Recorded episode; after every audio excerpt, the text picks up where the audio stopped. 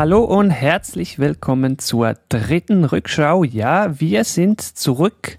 Wer hätte das gedacht? Es ist doch schon eine Weile her. Und wer ist das wir? Ja, wir verzeihen euch, wenn ihr das mittlerweile vergessen habt. Das ist zum einen der Marcel. Hallo Marcel. Und auf der anderen Seite ist der Joey. Hallo Joey. Ja, hi. Aus diesem Anlass wollen wir das noch kurz adressieren. Wir wollen hier transparent sein und euch schnell ein paar Ausreden liefern, warum wir so lange weg waren. Ja, Marcel, zum einen dein Studium, dein Masterstudium. Genau. Das hat dich beansprucht, aber da gibt es eine gute Neuigkeit zu verzeichnen. Das hast du erfolgreich hinter dich gebracht. Kann man nach 16 Semestern ja auch mal erwarten. Oh, das wusste ich gar nicht. Okay, ja gut. Ja, ich selber war an der ganzen Sache auch nicht so ganz unschuldig. Ich bin mittlerweile umgezogen nach Basel und natürlich hatte auch ich noch so die eine oder andere Prüfung. Studentenleben halt. Aber wichtig ist, jetzt sind wir zurück mit einem neuen Thema. Die Regeln sind immer noch die gleichen, wenn man sie so nennen will. Wir blicken ungefähr fünf Jahre zurück und heute werden wir uns befassen mit den Embargos gegen den Iran und dann auch noch mit deren Lockerung dann im Anschluss. Bevor ich es vergesse, natürlich auch zu dieser Episode gibt es Shownotes. Schau mal rein, rückschau.news slash Iran-Embargo oder wenn denn dein Podcatcher, deine Podcast-App schlau genug ist, guck mal da in die Beschreibung. Auch da wirst du dann viele Links, Beschreibungen und so weiter noch finden. Gut, dann will ich doch jetzt direkt mal ins Thema einsteigen. In dieser Episode hier werde ich den mehr oder weniger dummen spielen und dich, Marcel, mit Fragen belagern, die du dann sehr, sehr gerne beantworten darfst. Ich denke, so kriegen wir einen schönen roten Faden hin und halten die ganze Sache möglichst simpel dass man uns da draußen auch gut folgen kann. Ich habe es eingangs schon erwähnt, ja, es gab da Embargos gegen den Iran. Und jetzt möchte ich doch mal kurz wissen, damit wir uns zeitlich irgendwo einordnen können, wo befinden wir uns da? Wann wurden denn die verhängt? Konkret befinden wir uns am 23. Januar 2012. An diesem Datum hängen wir die ganze Folge auf. Da hat nämlich die Europäische Union ein großes Paket an Sanktionen gegen den Iran beschlossen. Es war die EU nicht alleine. Äh, an dem Tag hat die EU ihren Teil umgesetzt. Also es äh, haben auch die UN und auch die USA mitgemacht dabei. Und die Schweiz. Und die Schweiz als UNO-Mitglied. Die Schweiz hält sich ja nicht aus allem raus. Ja, leider. Gut, aber das ist dann ein anderes Thema. Jetzt haben wir gesagt, ja, wann? 2012, Januar. Wer wissen wir jetzt auch. Aber das Wichtigste ist doch eigentlich, ja, bitteschön, was für ein Embargo haben die denn da verhängt gegen den Iran? Wie ich schon sagte, es ist ein ganzes Paket an Embargos. Die beiden prominentesten Teile davon äh, sind sicherlich das Embargo auf Ölimporte aus dem Iran und äh, das Einfrieren diverser iranischer Gelder im Ausland. Bei den Ölimporten stellt sich das so, dass 40 Prozent der iranischen Ölexporte in die Europäische Union ging, also ein für den Iran sehr großer Handelspartner, während im Gegenzug die iranischen Ölimporte für die EU nur etwa vier Prozent ausgemacht haben. Und dazu sind diverse Gelder bei internationalen Banken eingefroren worden. Insgesamt sind das knapp 100 Milliarden US-Dollar gewesen. Boah, eine Riesensumme. Also jetzt habe ich dich schon ausgefragt, wann, wer, was. Und die logische Anschlussfrage wäre jetzt natürlich, ja, warum? Man verhängt ja solche, ja, Strafen ist der falsche Begriff, aber es geht hier in die Richtung gegen einen Staat nicht einfach so aus Spaß. Ich hoffe, die hatten da gute Gründe dafür. Genau, dem Iran wurde damals vorgeworfen, Atomwaffen zu entwickeln, was eben laut Atomwaffensperrvertrag, den der Iran auch unterzeichnet hat, verboten ist. Man hat den Kontrolleuren der Internationalen Atomenergiebehörde, international abgekürzt mit IAEA, e Zugang zu militärischen Forschungseinrichtungen untersagt und daraufhin hat es dann schlussendlich die Sanktionen gegeben, um halt den Iran zum Einlenken zu bewegen. Die wurden dann so auch effektiv durchgezogen. Jetzt gerade aus Sicht des Iran wäre natürlich gut zu wissen, ja gut, jetzt haben wir diese Embargos, die tun uns weh, Entsprechend sollten wir jetzt bitteschön einlenken. Also, wir als Iran, was bitteschön sollen wir denn jetzt tun, damit diese Embargos wieder weggehen? Erstmal möchte ich vielleicht noch auf die Frage eingehen, welche Folgen hatte das für den Iran? Also für den Iran hatte es massive wirtschaftliche Folgen. Also im Jahr 2012, also das erste Jahr der Sanktionen, hat der Iran 30 Milliarden Euro weniger durch Ölexporte eingenommen als ein Jahr zuvor. Man hat einen Teil der Ausfälle kompensiert, indem man mehr Handel mit China äh, getrieben hat. Und man hat auch versucht, Teile des Embargos halt zu umgehen, indem man halt über andere Zwischenhändler gegangen ist. Und man hat auch 15 Öltanker nicht mehr unter der Flagge des Iran fahren lassen, sondern unter der Flagge des pazifischen Inselstaats Tuvalu. Jetzt bist du mir aber noch die Antwort schuldig. Welche Verpflichtungen muss denn der Iran jetzt einhalten, damit diese Embargos wieder aufgehoben werden?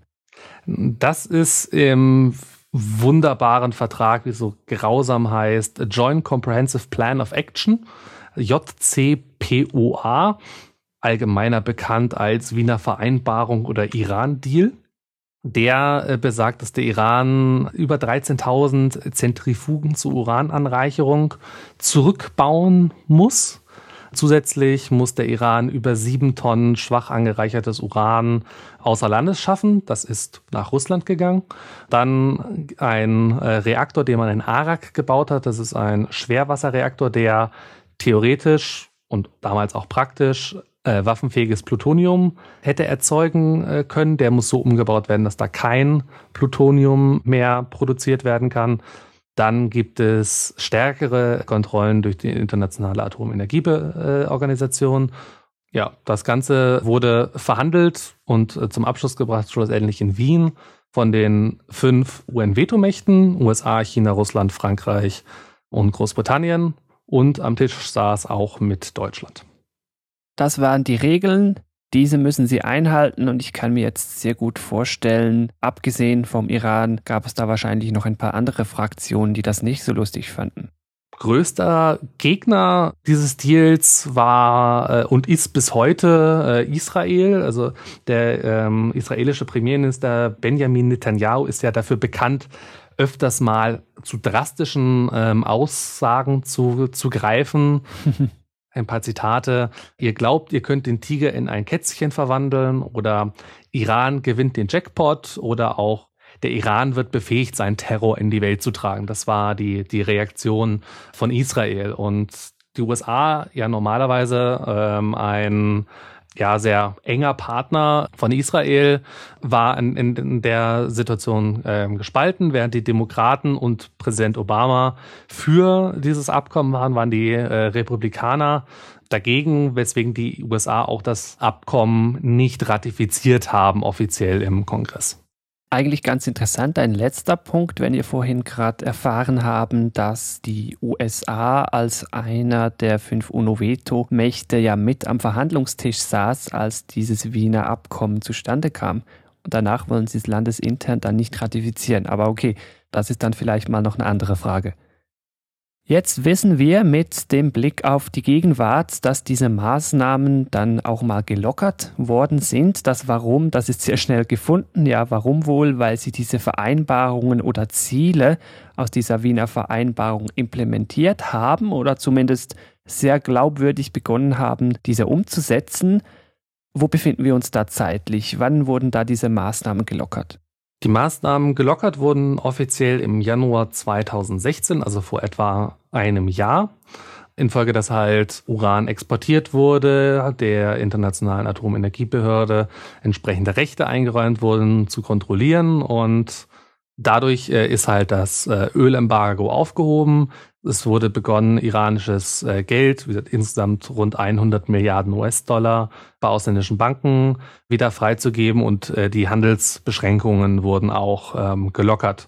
Das prominenteste Beispiel da, was auch in, äh, in den Medien breit war, ist, dass der Iran die Flugzeuge seiner statischen Airline Iran Air jetzt die, Flotte erneuert und da hat man 100 Maschinen bei Airbus und 80 Maschinen bei, äh, beim US-Hersteller Boeing gekauft oder bestellt. Und das ist so das prominenteste Beispiel dafür, dass die Handelsbeschränkungen jetzt gelockert wurden. Das klingt jetzt alles wunderbar, Handelsbeschränkungen weg, aber wenn man da ganz genau drauf schaut, so ein paar wichtige Beschränkungen, die bleiben nach wie vor, oder? Genau, also es gibt weiterhin äh, für mindestens fünf Jahre ein Waffenembargo gegen den Iran. Das heißt, man darf keine Waffen liefern. Alles, was irgendwie für Raketen benutzt werden kann, nochmal für weitere acht Jahre obendrauf. Und äh, man darf auch keine sogenannten Dual-Use-Güter in den Iran exportieren. Also Sachen, die man sowohl friedlich als auch militärisch nutzen kann. Also das beste Beispiel dafür sind irgendwelche chemischen Produkte, die man zum Beispiel für chemische Waffen auch benutzen könnte. Ich denke, diese Lockerung, die wurde gerade vom Iran sehr, sehr herzlich empfangen. Was waren da denn die Folgen nach diesen Lockerungen da im Januar 2016? In der Wirtschaft wurde es allgemein aufgenommen als, ja, so Goldgräberstimmung, es geht jetzt wieder aufwärts. Davon hat man ein halbes Jahr später, also ähm, im Sommer wurde so auf ein Jahr Unterzeichnung Wiener Abkommen zurückgeblickt. Da war vom großen Wirtschaftswachstum noch nicht so viel zu sehen. Aber das sind halt auch, scheitert unter anderem auch daran, dass halt der Iran lange Zeit vom internationalen Bankenverkehr ausgeschlossen war und das alles erst sehr langsam wieder in den Tritt kommt. Also die Sache ist nun aber noch nicht vom Tisch. Wir haben es gerade gehört, gewisse Sanktionen bleiben. Das Thema Iran und Embargos bleibt immer noch spannend. Wo befinden wir uns denn jetzt heute? Heute ganz aktuell befinden wir uns da, dass der Iran mit einem anderen Entwicklungsprogramm von sich reden macht, weil der Iran hat zwei ja, Raketen, Schrägstrich Marschflugkörper getestet, was international auch nicht so gern gesehen wird, sodass die USA gerade wieder neue Sanktionen gegen den Iran verhängt haben. Also das Thema bleibt in Zukunft auch spannend. Zankampfel, Atom ist weg, jetzt ist der neue Zankampfel dann Raketenprogramm. Es besteht also sehr gut die Chance, dass wir uns in fünf Jahren wieder mit dem Iran und neuerlichen Sanktionen beschäftigen. Damit sind wir auch schon am Ende der dritten Episode der Rückschau angekommen. Wir hoffen, es hat euch gefallen. Wenn ihr Anmerkungen, Kommentare oder Fehler in dieser Folge entdeckt habt, schreibt gerne äh, in die Kommentare auf rückschau.news slash Iran-Embargo oder kontaktiert uns bei Facebook oder Twitter. Ja, vielen Dank natürlich fürs Zuhören an euch da draußen. Und ja, wir werden uns bemühen und wir hoffen selber auch sehr, dass die Wartezeit bis zur vierten Rückschau nicht mehr ganz so lange ist. Bis dahin wünsche ich euch da draußen eine ganz, ganz schöne Zeit. Bis zur nächsten Rückschau. Tschüss. Tschüss.